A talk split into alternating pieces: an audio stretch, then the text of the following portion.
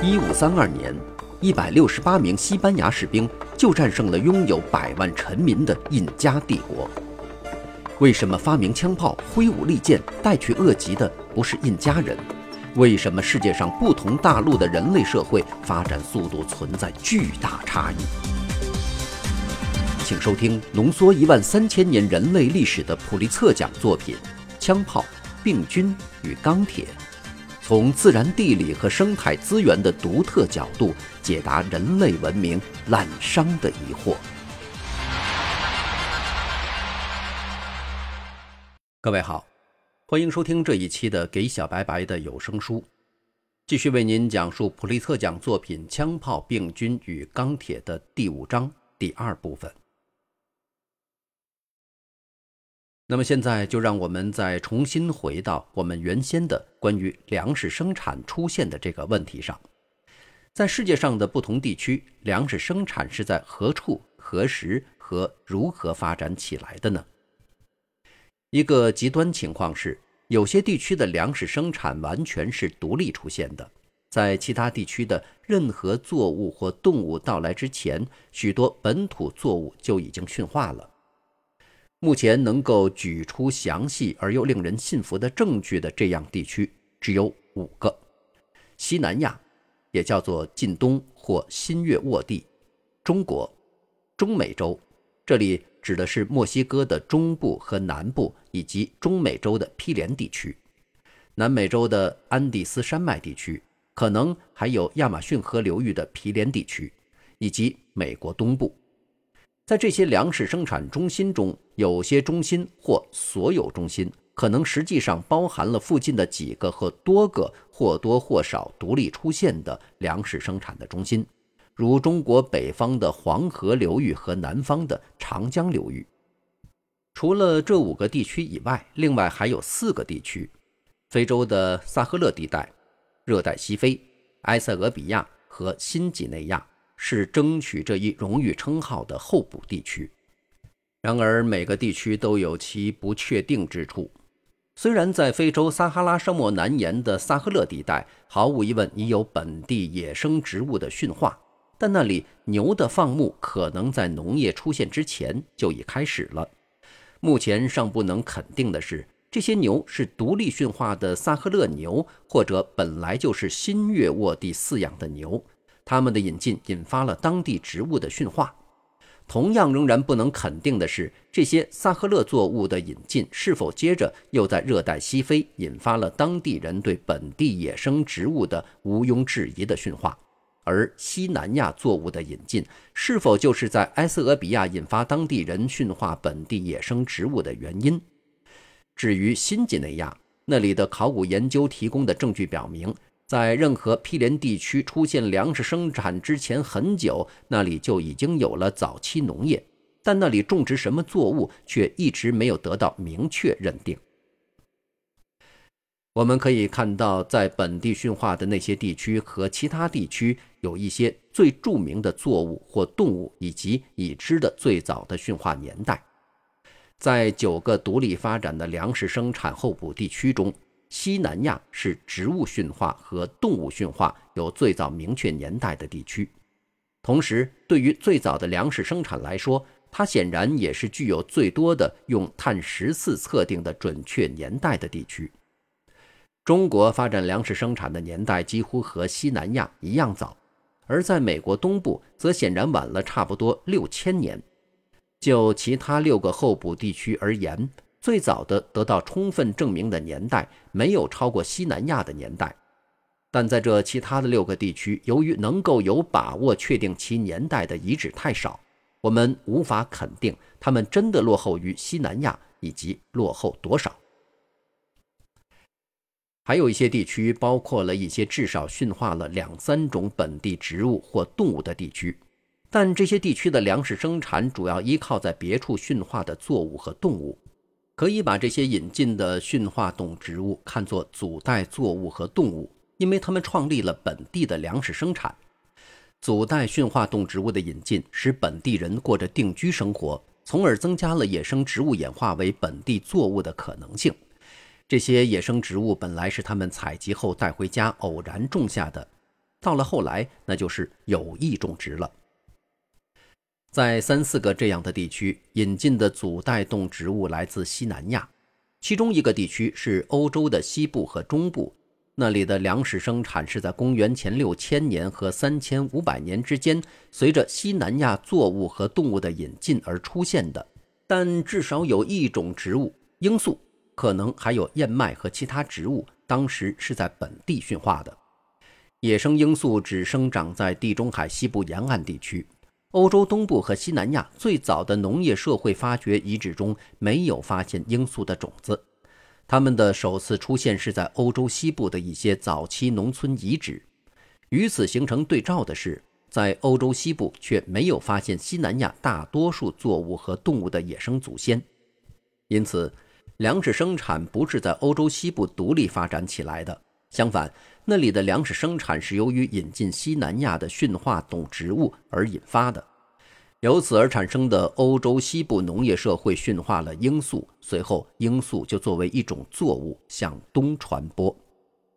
还有一个地区，那里由本地对动植物进行驯化，似乎是在引进西南亚的祖代作物后开始的。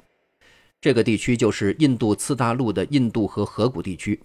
那里的农业社会出现在公元前的第七个一千年中，他们利用的小麦、大麦和其他作物是先前在新月沃地驯化的，然后显然再通过伊朗传播到印度和河谷。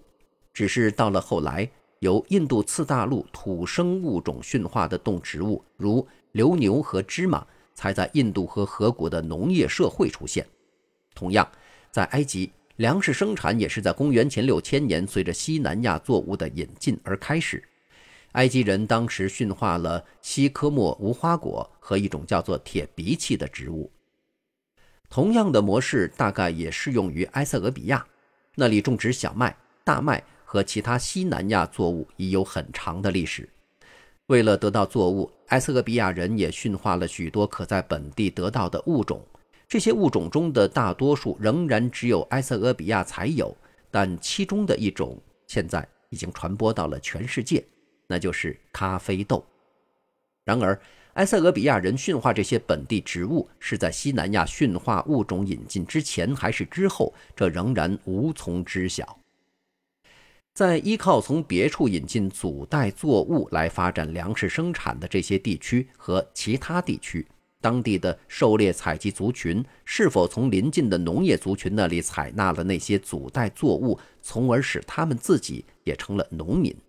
或者这一揽子祖代作物竟是由入侵的农民带来，从而使他们能够在当地以更快的速度繁衍，并杀死、赶走或在人数上超过本地的猎人？在埃及似乎有可能发生前一种情况。本地的狩猎采集族群原来都是以野生动植物为食，现在又有了西南亚的驯化动植物和农牧技术，于是就逐步停止吃野生食物。这就是说，使粮食生产得以在埃及开始的是外来的作物和动物，而不是外来族群。在欧洲大西洋沿岸地区，情况可能也是如此。因为那里的狩猎采集族群在许多世纪中显然采纳了西南亚的绵羊和谷物，在南非的好望角地区，以狩猎采集为生的科伊族人，由于从遥远的非洲北部得到了绵羊和牛，而成为牧人。同样，美国西南部以狩猎采集为生的印第安人，由于获得了墨西哥的作物而成为农民。在这四个地区。粮食生产的开始几乎没有或根本没有提供任何说明当地动植物驯化的证据，也几乎没有或根本没有提供任何说明人口更替的证据。另一个极端情况是，有些地区的粮食生产毫无疑问不但是从外来作物和动物的引进开始的，而且也是从外来人的突然到来开始的。我们之所以能够如此肯定，是因为外来人的到来在现代也发生过，而且也与有文化的欧洲人直接有关。这些欧洲人在许多书中对所发生的事儿都有过描述。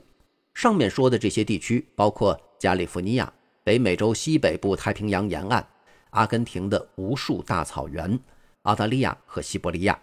直到最近几个世纪，这些地区仍然为狩猎采集族群所占有。在前三个地区是美洲土著，后两个地区是澳大利亚土著或西伯利亚土著。这些以狩猎采集为生的人遭到了陆续来到的欧洲农民和牧人的杀害、疾病的感染、驱逐或大规模的更替。这些农民和牧人带来他们自己的作物，所以在来到后没有对当地的任何野生物种进行驯化，澳大利亚的坚果树例外。在南非的好望角地区。陆续到来的欧洲人不但发现了科伊族中以狩猎采集为生的人，也发现了科伊族中只有驯化动物而没有作物的牧人。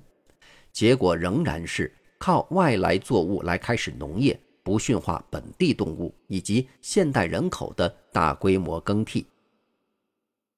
最后。依靠外来作物来突然开始粮食生产和突然发生大规模的人口更替，这同一模式在史前时代的许多地区似乎多次出现过。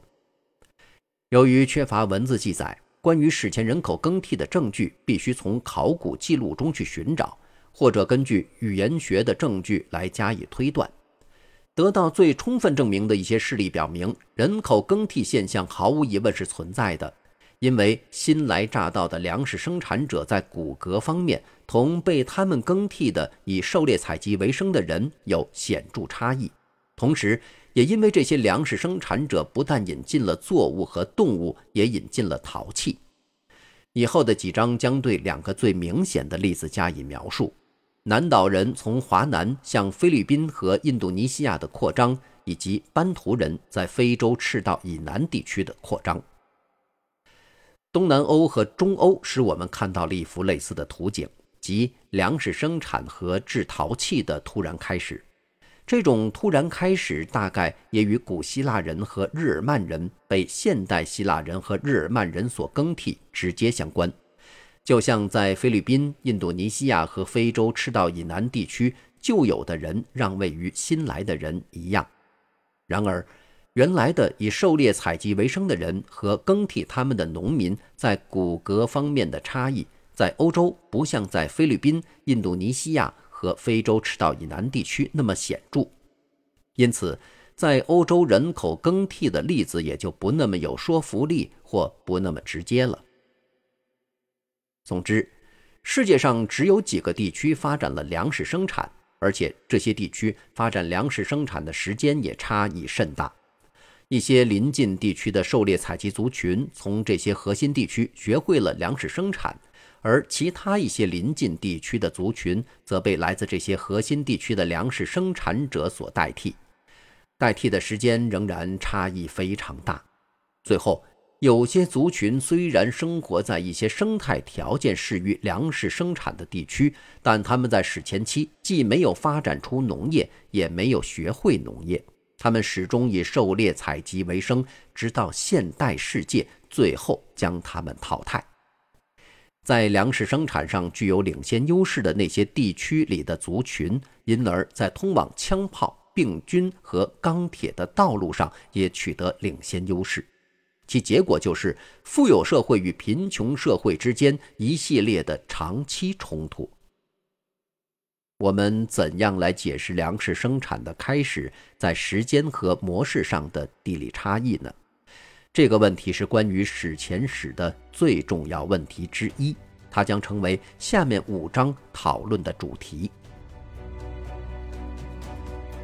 好，感谢您收听这一期的节目，在下期节目当中继续为您讲述枪炮、病菌与钢铁的第六章：种田还是不种田？